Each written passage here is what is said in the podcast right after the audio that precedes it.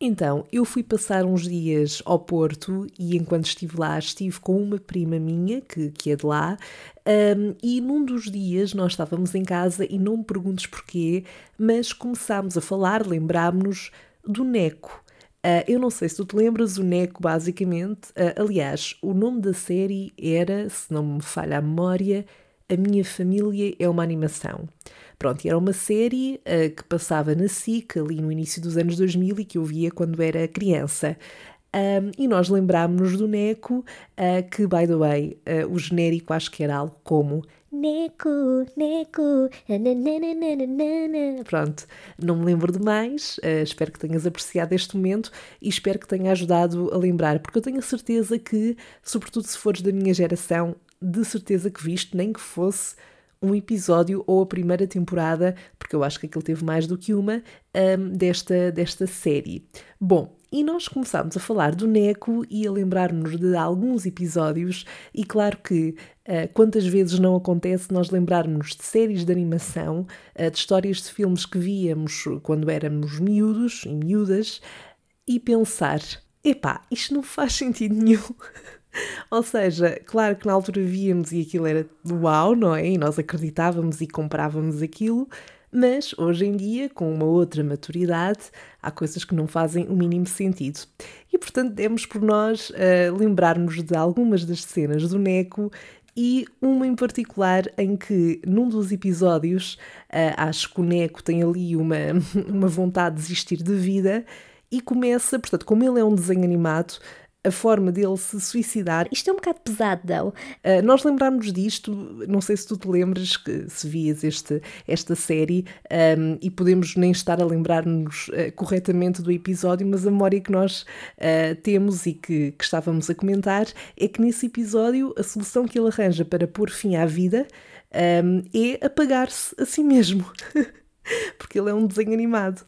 Só que daqui surgiu uma questão que eu quero partilhar contigo, porque isto ficou-nos a moer.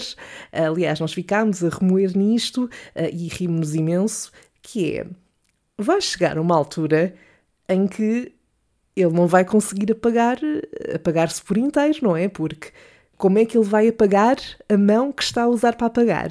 Pois. E às tantas fiquei tanto tempo a pensar nisto que fiquei mesmo perturbada. Tipo, o que é que acontece? Fica só ali a mão a existir até que alguém dê por ela uh, e eventualmente a pague? Pois. Mas pronto, não me lembro de mais detalhes deste episódio, uh, nem de muitos mais da série, confesso. Uh, Lembro-me de ver muito e de adorar e ficar ansiosa uh, sempre que sabia que ia passar na televisão. Um, mas genuinamente quero saber se tens uma resposta para me dar quanto a isto, porque nós, eu e a minha prima, que, que nos lembrámos disto, ficámos mesmo perturbadas a pensar então, e depois ele ficava aqui com o pulso ali à solta? Enfim, só mais uma das muitas questões pertinentes que eu trago para este podcast.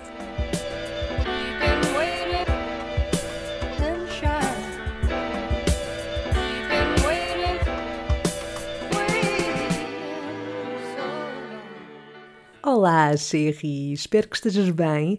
Por aqui, uh, como já deves ter percebido, estamos de regresso de uma curta pausa, uh, um pequeno período de férias, mas que soube pela vida para espairecer, para recarregar, para respirar e regressar para dar tudo.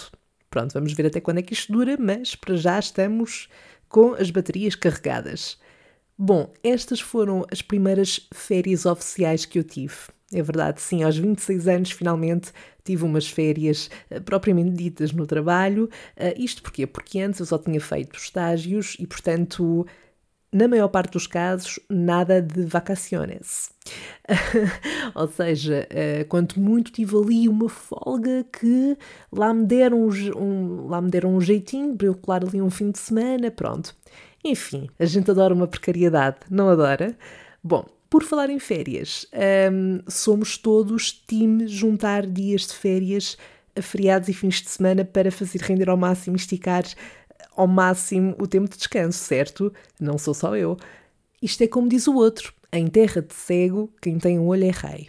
Desculpa, eu queria mesmo arranjar aqui forma e pretexto para meter aqui um ditado pelo meio. Não sei se se, se aplica assim tanto neste caso, mas pronto. Adiante. Eu acho mesmo que é unânime que todos nós acabamos por tentar, de alguma forma, aproveitar estas ocasiões, ou seja, isto de tentarmos um, juntar, colar uh, folgas uh, e férias a feriados e fins de semana para fazer esticar ao máximo esse período, porque Descansar é importante, é uma parte fundamental para a nossa produtividade e, claro, para a nossa sanidade mental também. Um, e, portanto, foi isso que eu estive a fazer, estive a tratar dessa, dessa componente da minha vida. Uh, não fiz nenhuma viagem uau, porque não tive muito tempo uh, para planear. Estas férias acabaram por ser aprovadas assim, uh, não, não há muito tempo, foi, foi recentemente, portanto, não tive muito tempo para planear. Depois também tive o meu aniversário e, portanto, não tinha assim tempo e em termos de logística não era tão, tão benéfico estar a ir para, para longe, mas acabei por sair do meu cotidiano, do meu contexto uh, do dia a dia, passei tempo comigo, vi sítios muito bonitos. E portanto, lá está, eu posso não ter feito uma viagem a outro país, que acaba sempre por ser mais desafiante nesse sentido, mas acredita que bastou-me ter ido uns dias até ao Porto para colecionar algumas peripécias desde os primeiros momentos da viagem até aos últimos. Que é uma coisa que acho que já nenhum de nós fica chocado com isto, não é? Tendo em conta as histórias que eu já contei aqui no Salseja. E sim, eu já estou num ponto da minha vida em que, uh, quando algo caricato, constrangedor, uh, ou desagradável, ou simplesmente cómico me acontece, eu penso automaticamente para mim: pronto, isto já vai dar conteúdo para o podcast.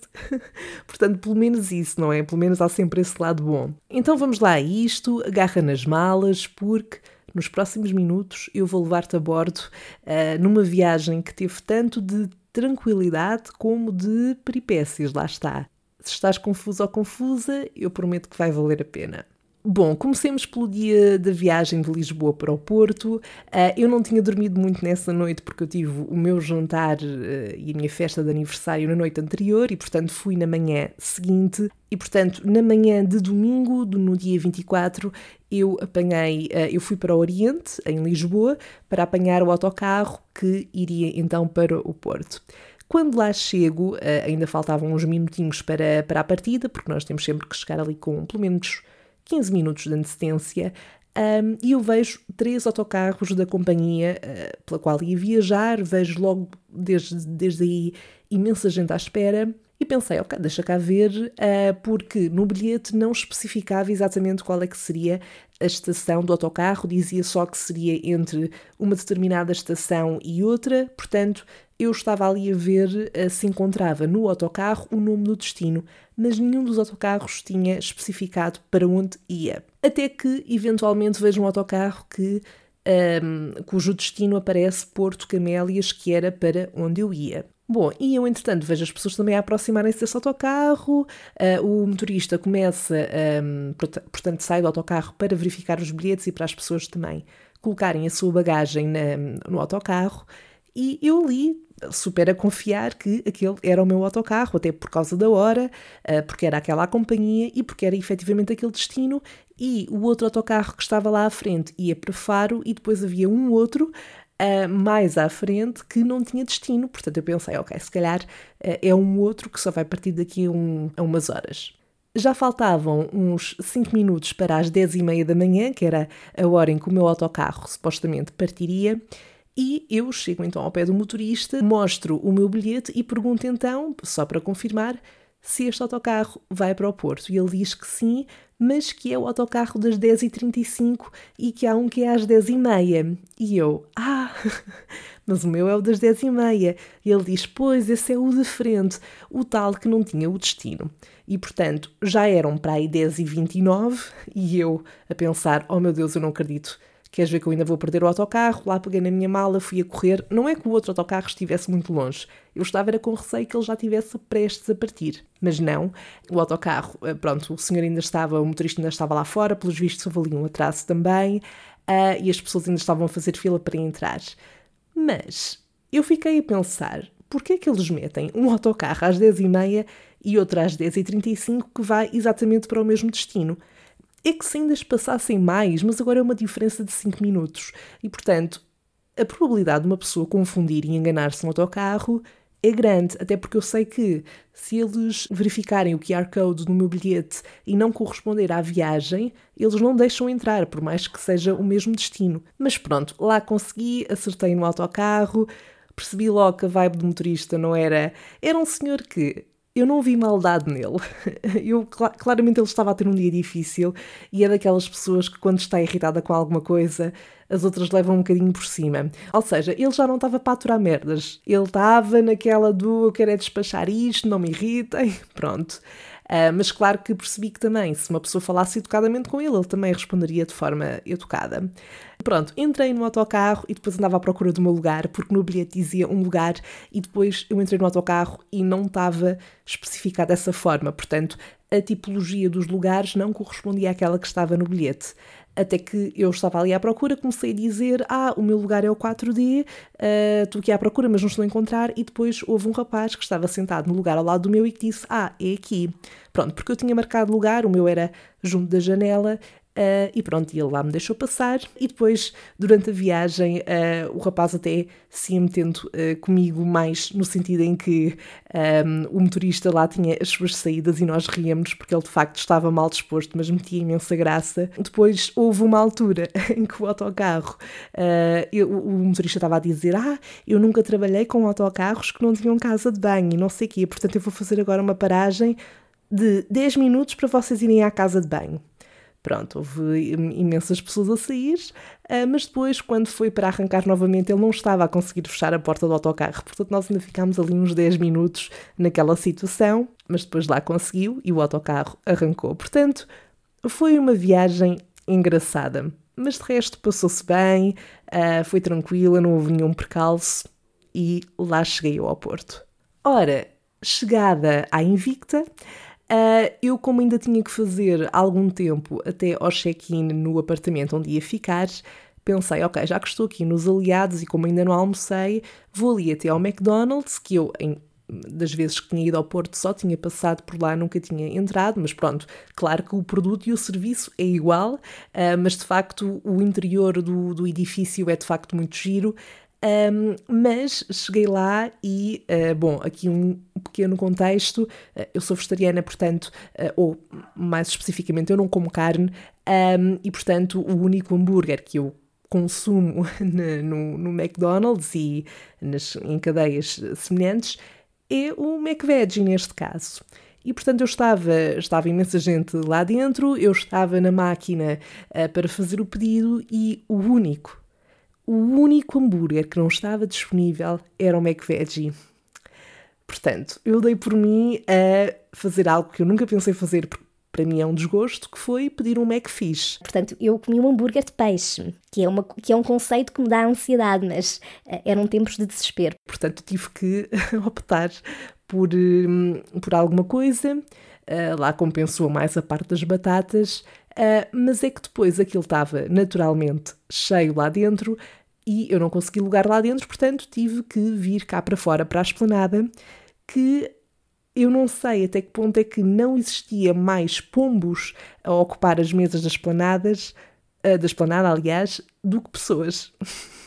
Portanto, eu estive ali numa luta, no meu breve almoço, uh, enquanto lidava só com o facto de estar a comer um Macfish, uh, a tentar lutar com um pombo para ver se ele, na, ponto número um, não me cagava em cima, Ponto número 2, uh, eh, não me roubava a comida. Ponto número 3, não me cagava na comida. Felizmente, nenhuma dessas opções uh, aconteceu, mas temi um bocadinho pelo meu almoço, não vou mentir. Bom, saída do McDonald's, fui então uh, buscar as chaves para o meu apartamento onde ia ficar. Cheguei ao apartamento uh, e, de facto, aquilo correspondia às imagens que eu tinha visto. Era, era um apartamento que estava com uma decoração super gira, aquilo era, era pequenino, mas para uma pessoa era perfeito.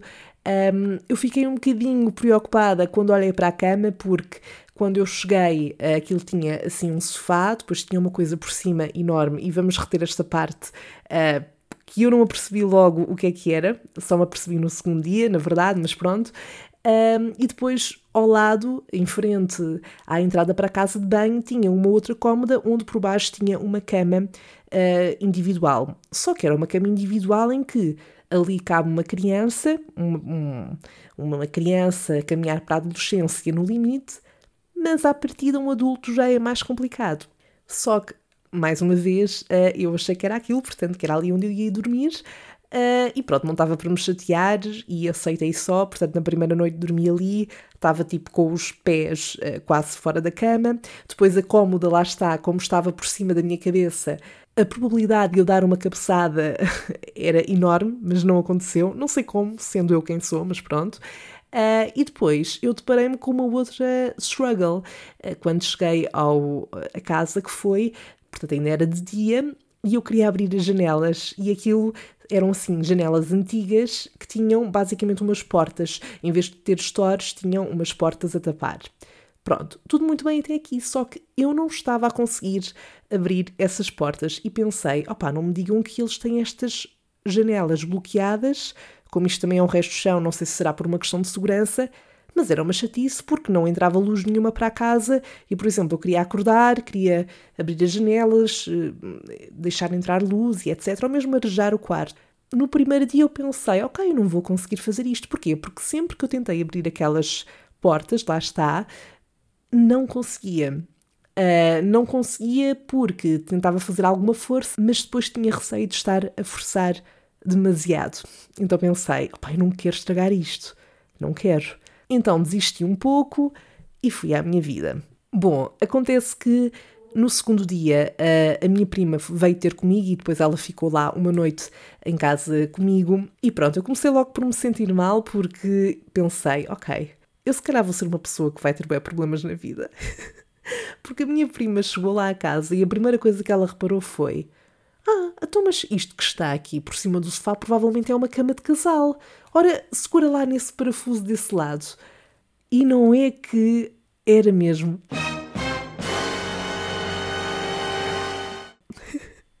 era mesmo uma cama de casal. Portanto, basicamente, a cama onde eu dormi provavelmente é para quem vai para lá com filhos, neste caso com um filho, porque também não cabia lá mais.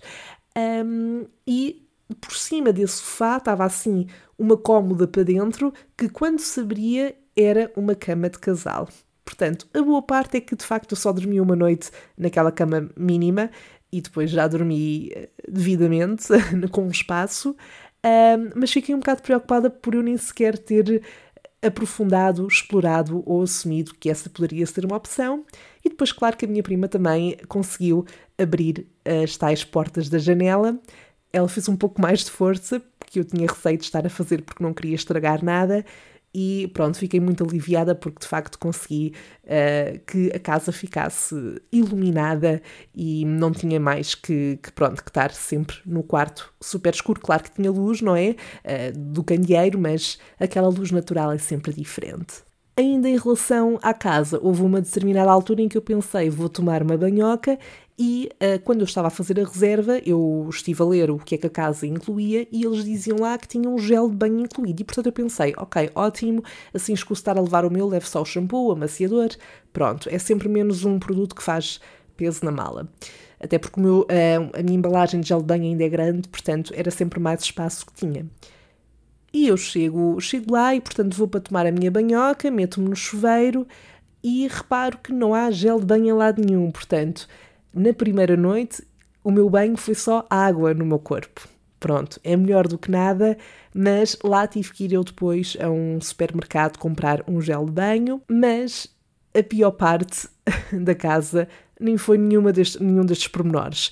Até porque todos eles foram, um, foram resolvidos. E eu diria que, este, que esta foi uma das maiores, se não a maior peripécia desta viagem.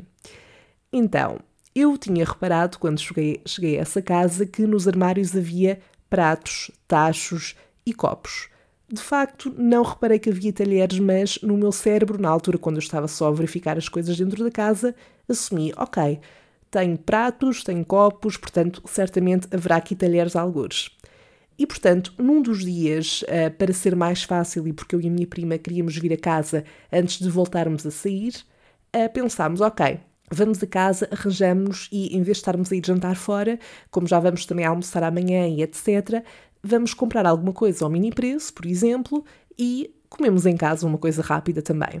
Pronto, ela acabou por levar uma pizza porque nós tínhamos lá micro-ondas e eu, como, nós como vi que tínhamos uh, tachos, trouxe um Uh, um bacalhau à brás, exato, pronto. Uma daquelas embalagens congeladas, mas que dá para fazer no, no fogão, e portanto nós tínhamos fogão e lá está, tínhamos os tachos, portanto estava tudo ok. Lembras-te que eu disse que não tinha visto talheres, mas que tinha assumido que uh, eventualmente haveria ali algures? Pois é, a casa de facto tinha pratos, a casa de facto tinha copos, a casa de facto tinha tachos, frigideiras, mas não tinha talheres. Porquê? Eu não sei, não consigo perceber, não sei qual é que é a lógica. E agora tu perguntas então, Sandra, mas como é que tu fizeste? Porque a minha prima, por exemplo, ainda conseguiu ali, eh, não conseguiu cortar a pizza, mas com as mãos conseguiu ali ir dividindo um, as, as fatias e ir comendo à mão, não é? Tudo que ela teve que fazer foi pôr a pizza a fazer no. Aliás, nem foi no micro-ondas, foi no forno. Eu, como não tinha mais nada, lá tive que me desenrascar. E é engraçado ver com as formas como nós arranjamos para, para desembardar, não é? Em certas situações. Então eu uh, peguei no tacho, pus no fogão e pus o, lá o bacalhau à brás um, a acontecer. Como é que eu mexi o bacalhau à brás? Um, eu não tinha talheres, portanto eu fui buscar a minha escova de dentes. claro que eu lavei primeiro, atenção, e com a parte de baixo, não com a parte da escova, portanto essa parte nem sequer tocou na comida, mas com a parte de baixo eu tive a mexer o meu jantar. Não, não sabia a pasta de dentes, portanto eu certifiquei-me que isso não seria uma questão. Foi um pouco incomodativo, deu-me algum nojo, deu-me alguma ansiedade, mas no final de contas eu consegui comer. Agora tu perguntas, então Sandra, mas ok, conseguiste mexer com a, a, escova de dentes. Tudo bem, mas depois como é que tu comeste?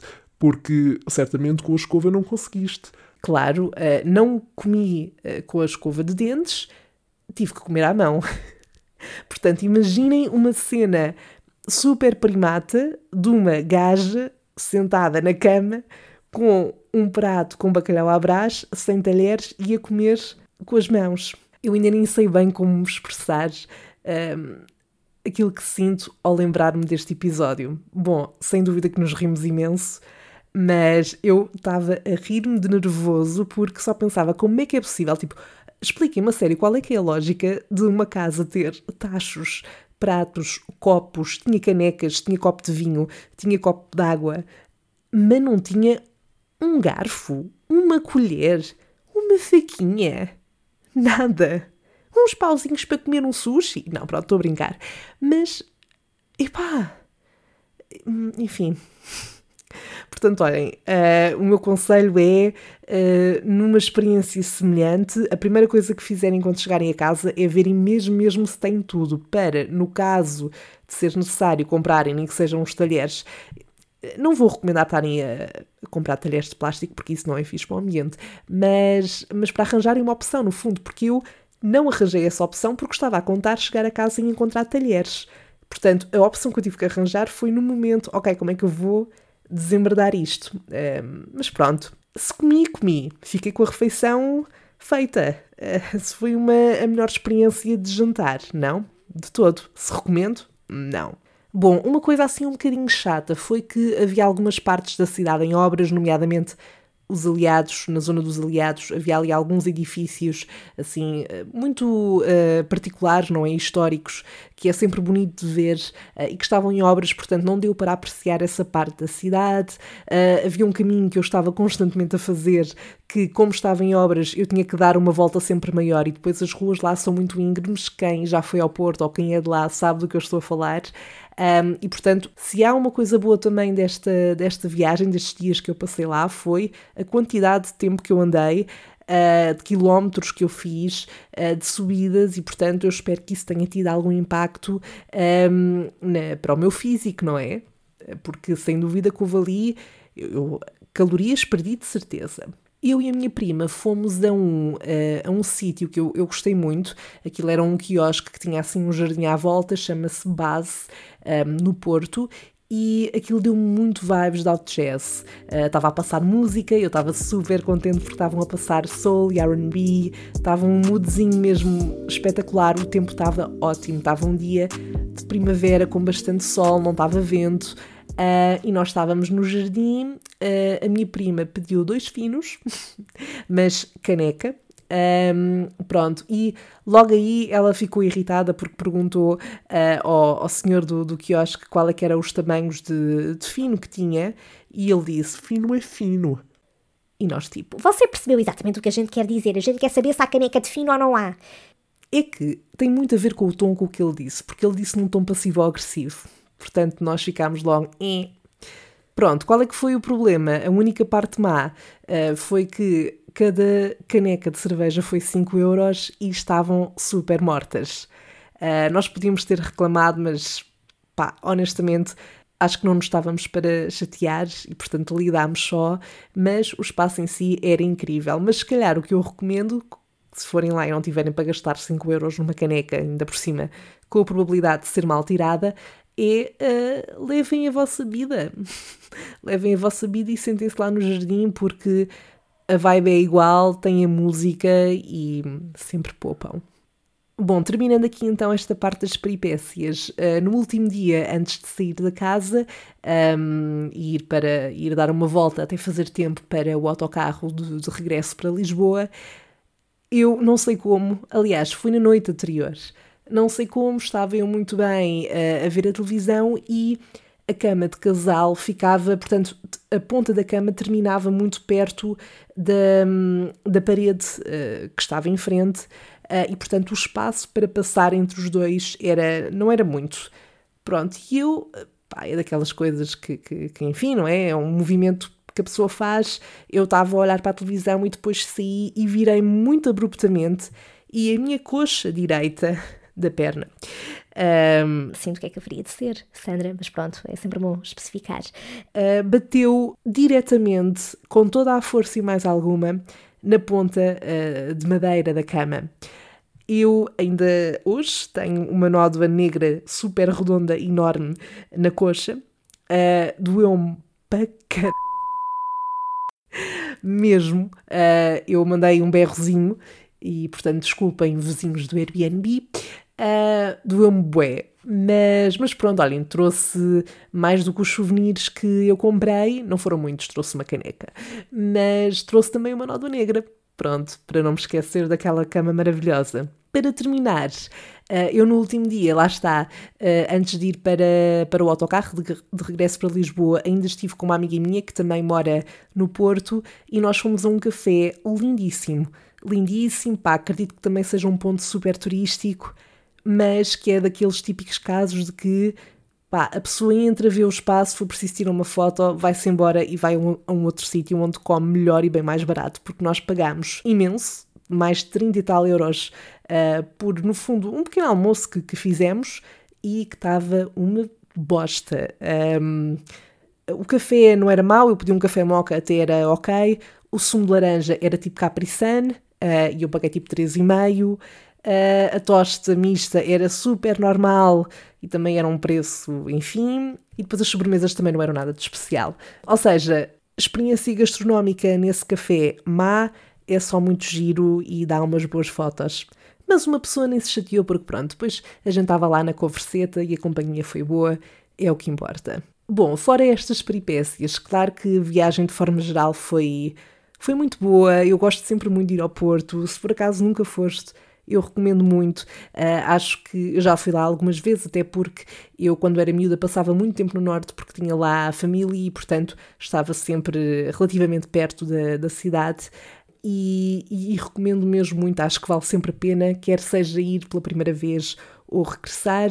Algumas das melhores partes desta viagem, logo no primeiro dia, eu estava só a passear ali pela zona da Ribeira, fui até Vila Nova de Gaia, passei a ponte e uh, não tinha previsto nenhum sítio para jantar, estava só a andar a ver o que é que havia.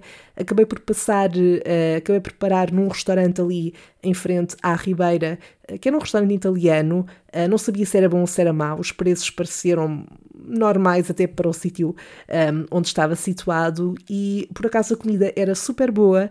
O cheesecake era uma maravilha. Eu comi um cheesecake no final que, meu Deus, já não comi um cheesecake assim há muito tempo. E depois tinha toda a experiência de estar com vista para a Ribeira, depois anoiteceu, eu vi o pôr do sol, com as luzes, olhar para, para a cidade, ficou mesmo um ganda mood. um, e portanto, a todo momento de ver o pôr do sol, estar ali a ver um copo de vinho, foi logo uma boa forma de, de terminar o primeiro dia. Uh, depois eu voltei a um dos meus sítios, se não o meu sítio favorito no Porto, que é o Jardim das Virtudes. Caso nunca tenhas ido também, recomendo imenso. Aliás, aquilo tem duas partes, tem uma que é mais mirador e depois tem uma onde é um jardim muito mais... Um, muito maior, na verdade, e um, ambos são incríveis. Também fiquei a conhecer um sítio ao qual ainda não tinha ido, mas que adorei. É um jardim que fica mesmo ao lado do pavilhão Rosa Mota e que se chama, se não estou em erro, Jardins do Palácio de Cristal. Recomendo muito, muito, muito. E para terminar, no penúltimo dia, uh, também assim um bocadinho improvisado, fui ver um espetáculo uh, na Alfândega do Porto que era sobre a Frida Kahlo e era um espetáculo um, imersivo, era super interativo, tinha realidade virtual, nós podíamos pintar também.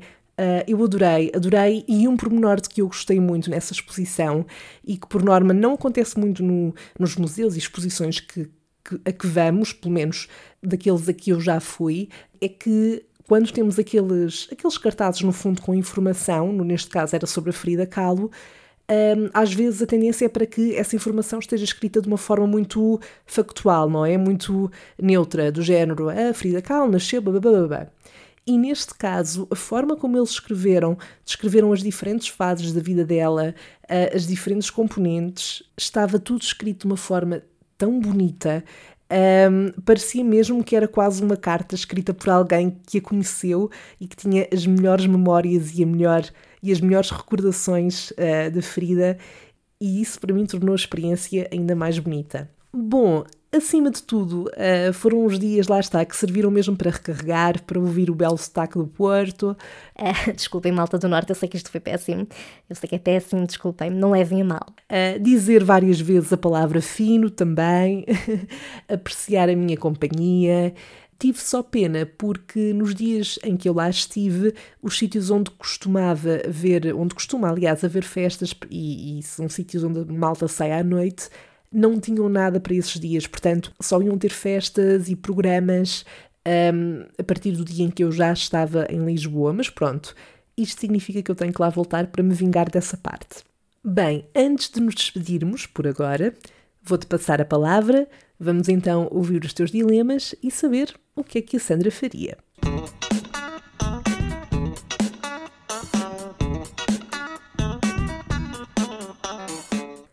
Primeiro dilema foi enviado pela Ana Sampaio, que pergunta o que é que a Sandra faria se fosse madrinha da bebê da Rihanna. Já agora, por acaso, não sei, não sei se vocês estão a par, mas já se sabe o sexo do bebê.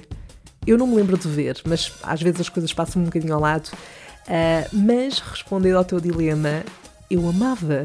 Eu amava, até porque.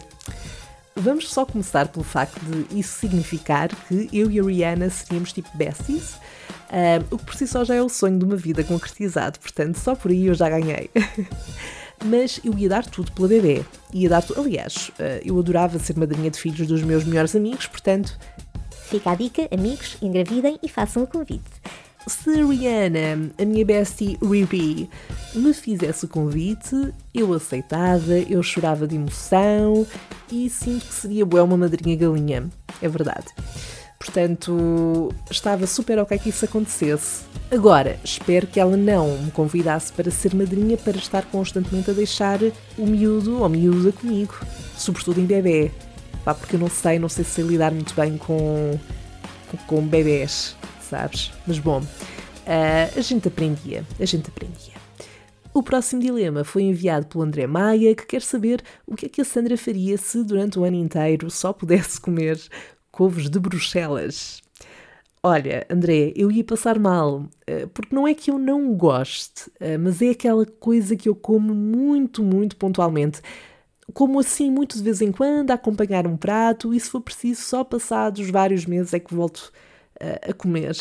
Uh, portanto, eu acho que ia ser mesmo muito doloroso para mim. Aliás, não só por ser couve de Bruxelas, mas eu acho que seria sempre doloroso para qualquer pessoa se durante um ano só pudesse comer uma coisa em específico, por mais que adorasse aquela coisa, porque, inevitavelmente, a pessoa enjoa, certo? Além de que, no caso das couves de Bruxelas, eu acho que ia passar fome. Só se comesse tachos e tachos de couves de Bruxelas às refeições. E depois, cadê o hidrato de carbono? Acho que não ia ser equilibrado também por uma questão de saúde. Mas o que é que eu acho que faria? Eu acho que compensaria em beber eh, muito sumo de laranja, por exemplo, eh, porque sempre me enchia mais e sempre era uma coisa que complementava a refeição. Isto porque o dilema só referia comida, portanto eu acho que é válido. Para terminar, porque hoje não temos um, não temos dois, mas temos três dilemas, isto foi fortíssimo. Um, este último chega da Soraya Santos, que pergunta o que é que a Sandra faria se nunca mais pudesse ouvir música e ver séries. Ora, quem me conhece sabe que isto é tipo cenário fatal para mim. Isso seria, minha cara, o meu fim. Uh, e sabes que eu às vezes ponho a pensar em como é que seria se eu tivesse nascido numa altura em que a música ainda não tinha sido inventada, por exemplo, ou não tinha sido descoberta. Uh, e é muito difícil para mim imaginar isso, porque quando eu digo que passo praticamente todas as horas do meu dia, excepto quando durmo, e mesmo assim muitas vezes sonho com música, Uh, mas quando passo a maior parte do meu dia a ouvir música, eu não estou a exagerar quando digo isto. É porque é quando eu acordo, quando trabalho, enquanto preparo o podcast, quando estou nos transportes, quando estou no banho, quando termino o trabalho. Portanto, não poder ouvir música seria um vazio enorme no meu dia a dia e o mesmo com as séries, mas mais com a música. Então, eu acho que tentaria uh, preencher esse vazio de alguma forma. Provavelmente, no caso da música, estaria mais atenta aos sons do meu dia a dia e na minha cabeça construiria músicas com esses sons. Um, pelo menos é para já a única coisa que me ocorre. Uh, isso e também reproduzir na minha cabeça as minhas memórias em relação a músicas que eu já ouvi, uh, mas eu ia ser mesmo muito infeliz. Quanto às séries, não podendo ver, eu acho que uma forma de compensar essa falta de narrativa, de ficção na minha vida, seria escrever histórias para pelo menos ter uma fonte de entretenimento de alguma maneira, uh, ou seja, ter ali um, um escape da realidade. Bom, meus caros, neste caso, minhas caras e meu caro, eu espero ter correspondido às vossas expectativas um, ehm, com estas respostas aos vossos dilemas. Muito obrigada uh, por terem enviado e por terem participado e por terem feito parte deste episódio. Por hoje ficamos conversados. Nós voltamos a falar na próxima conversa de café e até lá, já sabes, podes ir acompanhando o Salve Seja nas redes sociais. Basta pesquisar por Salve Seja Podcast no Instagram e no Facebook e partilha por lá também o que é que achaste deste episódio. Se também és uma pessoa que sempre que viaja tem que colecionar algumas peripécias, uh, envia por lá também os teus dilemas, quer por texto, por mensagem de voz, para que eu possa responder então no próximo episódio. Tenha uma ótima semana. Nós voltamos a falar em breve. Até lá. Bye!